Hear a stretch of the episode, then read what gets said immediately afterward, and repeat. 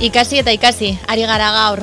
Lehen ikasi ditugu amarri testuak zelan idatzi, eta orain ikasgela barruan zartuko gara Lorea Argaraterekin.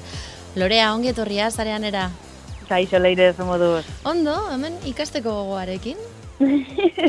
ba, gaur ikasteko ere beste, beste tramankulu bat ekarri, du, ekarri dugu e, danok boltziko neukitzen duguna, eta hori da mobila, ez? Mhm. Eta nik uste hemen zareanen askotan hitz egin dugula, ez mobila klaseetan zer egin daukaten, zerrez, zertarako erabili, eta gira daurain arte pixkat erabili dugula igual, ez beste, beste herramienta bat izango bazin bezala, e, batzutan oso, oso gainetik, ez pixkat eskusa moduan erabili, erabiltze arren, hau da, ba, erabili dugu kuizetan, ez? Ba, kajut tipiko, orain klase guztietan, ba, pixkat divertigarriago egiteko edo gamifikazio modan dagoen gamifikazio hori sartzeko, ba, ba, zigara mobiak e, erabiltzen, ez? Baina nik uste dut, e, ba, egia da ez dagoela errezetarik oraindik, ez? Mobilak onak dira e, klasean sartzeko, ez?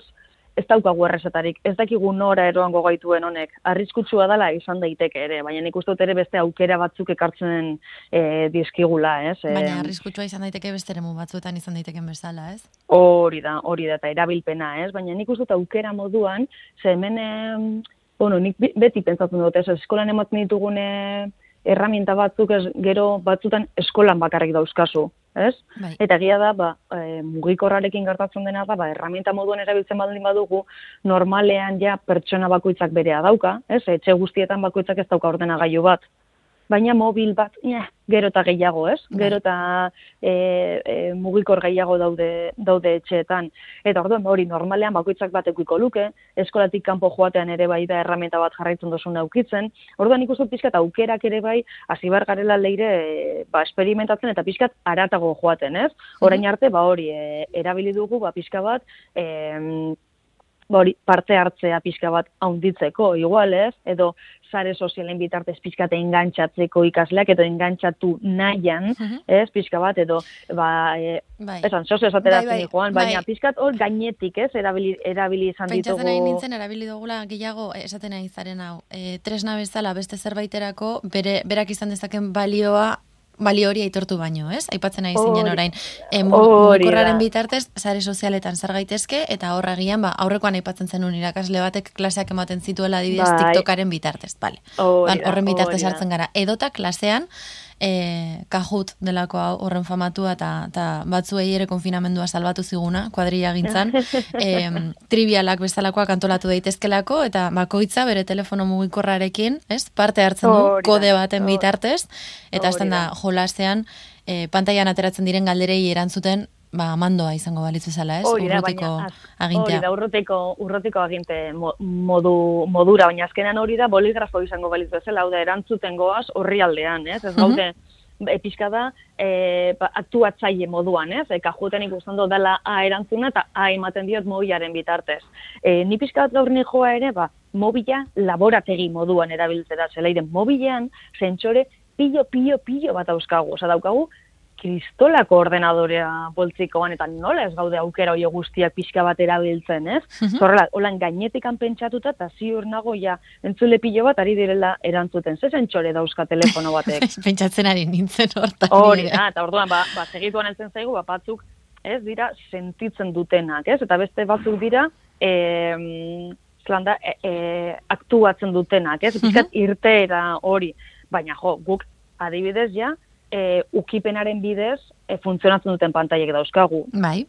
Argi zentsoreak dauzkagu, batzutan pantaila egoten da iunago, segun zenbat argi dagoen edo argiago, mm ez? Da, daukagu gertutasun e, zentsorea ere, hau da, guk e, dei bat hartzen dugunean, ja masaiarekin e, gertu sentitzen dugunez mobila, masaiak ez dio, ez du pantalla e, taktil horrek ez du funtzionatzen, hau da, desaktibatu egiten dugu, ez? Ba, bai.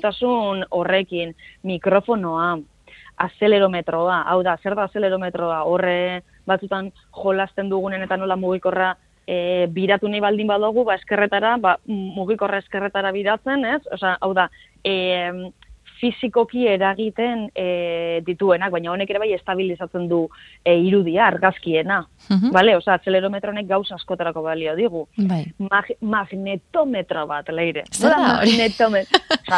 magnetometro. etxeran ibiltzen diren horre metalak eta detektatzen e, ondartzetan, olako katxarro batekin. Bai, telefono mugikorrak hori dauka? Hori dauka, baina brujolak hori behar duelako. Ah, Ordan, karo, batzutan badakigu brujula daukagula, baina zertarako, zer, zer behar du brujula funtzionatzeko, ba, magnetometroa, ez? Eta imantatutako horratz bat. Txikiak ginenean nola egiten zan. Horratza imantatu, edalontzi batean sartuta. Hori da, Eta leire, utzi bai, bai. funtzionatzen. Ba, ba orain erabilialko genuke magnetometroa, beste Mhm. hainbat gauza egiteko, edo giroskopioa, lokalizazioa eukitzeko, edo mm, efekto hall deitzen zaiona, ez? E, guk leire hau da pixkat igual, e, hemen e, pixka pasatu ingo naiz, baina egia da adina altukoa goek eukitzen dituztela horrelako fundak, e, mobilaren funda tapa daukatenak, Bai. hor tapa jartzen diogunean, pantaila itzali egiten da. Ah, bai. Ebukari ere gertatzen zaio hori. Hori da, hori da. Ba, da pizkat hoiek ere bai dira, ba, beste sentsore batzu daukatenak edo kamera, ez? Mhm. Daukagu e, aurreko kamera, atzeko kamera. Kamera da argazkiak ateratzeko, bideoak ateratzeko, baina gaur egun eskaneatu egiten dizkigu dokumentuak, neurriak ere bai kameraren bitartezean neurriak distantziak alditugu neurtu, Bai. edo edo QR kodeak ere bai.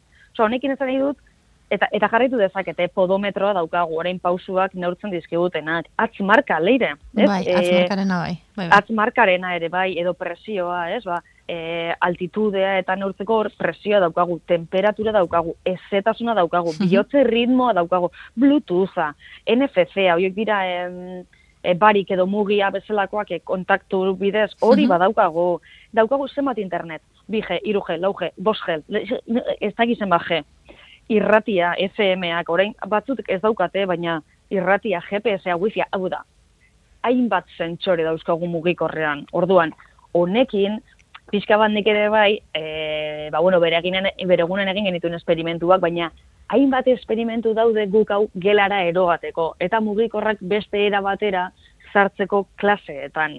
Mhm. Eta, eta galetuko jazu, bai, lorea, bai, ondo, baina honek zaila iruditzen du. Ba, bueno, daude esperimentu batzuk, Doppler efektua esperimentatzea bezala, ba, pixka zailagoak direnak.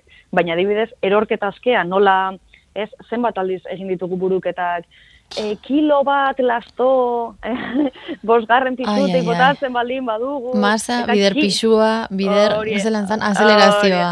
Hori da, hori, eta hor beti irten zen bederatzi koma sortzi, eh? sortik balio bat, bederatzi koma sortzi, bederatzi koma sortzi.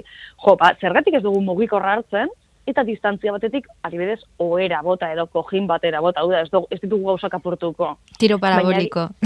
Hori, hori da, hori beste, baina bada, beste Bai, eh, bai. i- ibilbidea edo pelota baten ibilbideak kalkulatzeko ere, Mhm. erabili dezakegu mugikorra lagun bati beste, oso lagun batek besteari pasatzen, eta hor, ba, giroskopioak eta azelerometroak eta beste hainbat zentsorek kalkulatzen dituzten e, balioak hartu, eta hortikan esperimentatu. Hau da, erabili ditzakegu mugikorrak dauzkan zentsoreen balore pilo bat, benetan probatzeko, ba, teoria hori edo fizikan ikasten ari garen hori, benetakoa dela, gertatzen ari dela, ez? Mhm. Eta ez fizikan bakarrik, hau da, e, mikroskopioak, ez? Ba, mikroskopioak e, biologian, ba, ikusteko materialak edo ikusteko ez dakiz zer, ba, mikros, tanta, tanta, ta, ur tanta txiki bat leire. Bai. Kamar, kamarari jarrita, mikroskopio bat sortu dezakegu. Ah, bai? Orduan, bai, eta horrelako e, e, ba, e, pilo bat raitik auki ditzakegu, edo musikari e, pixka bat musikan sartuta, dakizu musika, nik hau gainera askotan hitz egin dugu menez musika eta fizikaren, e, ze musika fizika da. Bai. Eta, eta ba, adibidez hor landu halko genituzke ba, erresonantzia zer den, edo notak, notak badakigu notak dira gauza batzuk, eta frekuentziak dira beste gauza batzuk Mhm. baina notak frekuentzia bat dute atzean, ez? Eta hori sinistu beharrean, ez? Hori esan ziguten, ez? La da laureun eta berrogeita marrertzio. Osa, laureun eta berrogei hertzi, eta hori sinistu egiten dugu. Ba, sinistu beharrean, mugikorraren bitartez neurtu halko genituzke, ez? Edo Mhm. koloreak, koloreak nola sortzen dira, zenbat balio dauzkate, ba, mugikorraren bidez ere jarri mm, jakin halko genituzke. Orduan ikustut dela, Hori Pixkat- telefonoarekin egin daiteke, koloreen balioa.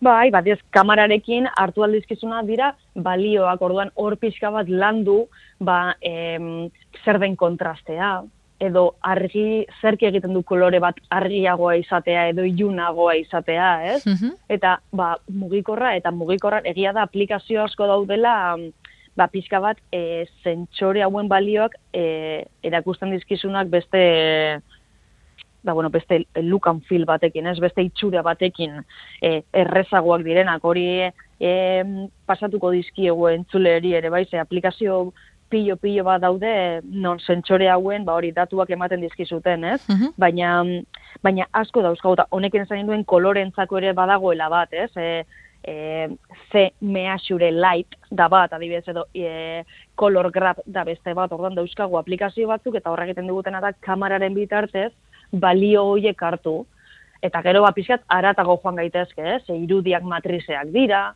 orduan matrize bakar, eta horri aleidez hartu algara mundu, e, ba bueno, ikaragarri baten, zeina badakizu, egun honintzalen beste ordu erde hitz egiten bai. matrize, irudi eta matrize, bai, bai. buruz, baina... Eta pentsatzen ari nintzen baita ere, bai. e, Lorea, daukagunok, em, a bere, a ber onda saltzen nahi zen, em, pentsamendu abstraktuarekin edo abstrakzioarekin e, lotuago dauden e, gaitasunak, gaitasunei edo gaitasuna daukaten ikaslei agian hobeto datorkie horrela ikastea, beste modu batera ikastea baino, ez? Bai, Urbilan dituzten objektuekin esperimentatzeko gaitasuna daukatelako. Eta askotan, askotan, em, nola baita esateko urranditan sartu gabe, eh? baina em, ikasketa porrota edo e, ez dator ikasteko gaitasunik ez daukasulako, baizik eta ulertzeko e, moduengatik, ez? Gauzak zelan asaltzen diren. Eta oso modu praktikoan e, gertu ditugun gauzekin asaltzen baldin badizkiegu, baina ipatu dosuna matrizarena, esate baterako, edo agian erresagoa litzateke, batzuentzat. Bai, guztiz, guztiz adoz nago lehit, eta gainean ikusut hemen, eh, nik badeketera eskoletan bada, ez dagoela inbeste denbora jolasteko, ez? Edo pixkate alternatiba edo bide berriak, eh, topatzeko, baina bai eman behar diegu aukera hori ikasleeri. Hau da, ikasleri komentatu gauza hauek dauzkatela mugikorrean ere bai jartzeko, ez? Eta eta nik adibidez asko jolazten dut e, nire musika badak izo gustatzen zaidala, orduan, ba, desibelioak edo sarata neurtzearekin, orduan, ba, bat irtengo zaio saratatik, beste bat irtengo zaio koloreetatik, beste bat irtengo zaio, ba, hori mikroskopia egingo du, beste batik, ez dakit, eta orduan ikusotala aukera bat ere bai, ba, beste ikasle mota bat zuerie, e, eltzeko, eta baita eskolatik kanpo esperimentu horiekin jarraitzeko ere, ez? Mm Piskat eskusa hori aizu, mobil askoan eukitzera baldin baso zergatik esaz gauza hauek neurtzen ere bai, eta piskat zientzialari logika hori sartu ere, ez? Gauzak neurtzearena edo, eta inkluso e, urduri nago, ba neurtzera noa, ze badaukagu pultsoak ere bai, ez? E, e, neurtzen duena flash eta kameraren bitartez, ez landa bihotz, e, taupadak edo bihotz, bihotz erritmoa neurtu dezakegu. Ostras, ba, guazen bakoitzari buruz ere ikastera, ez? E, segun ze egoeretan nola ari da nire gorputza erantzuten. Mm Orduan, bakoitzari urtenan zaio, hain dauzkan, hain handia da mugikorren e, mundua eta bertako zentsoren mundua, zein ematen dugun aukera hori e, hasieran komentatu duguna, ez? Alde batetik bakoitzak bere laborategia eukiko luke boltsikoan, eta gainera aukeratu dezake pixkat laborategi horretan zertara jolazen duen. Orduan ez da generiko izan behar, hau da bakoitzak ortopatu alko luke bere, bere bidea. Orduan oso aukera interesgarri iruditzen zait, ba, pixkat alternatibo horiek topatzeko eta ba, mugikorra erabili beharrean, ba, era pasibo batean edo erantzuteko bakarrik, mugikorra erabiltzea, ba, ba hori laborategi moduan, ez? Bertako sentsoreak eta bertako datuak ba esplotatuz eta ikusiz eta ikasiz. E, Lorea, horrelako ariketak non topatu daitezke? E, norbaitek zalantza baldin badauka edo kuriosidadea pisten baldin zaio, badago bai, errekurtsoren e, errekurtsoak dauden tokiren badago.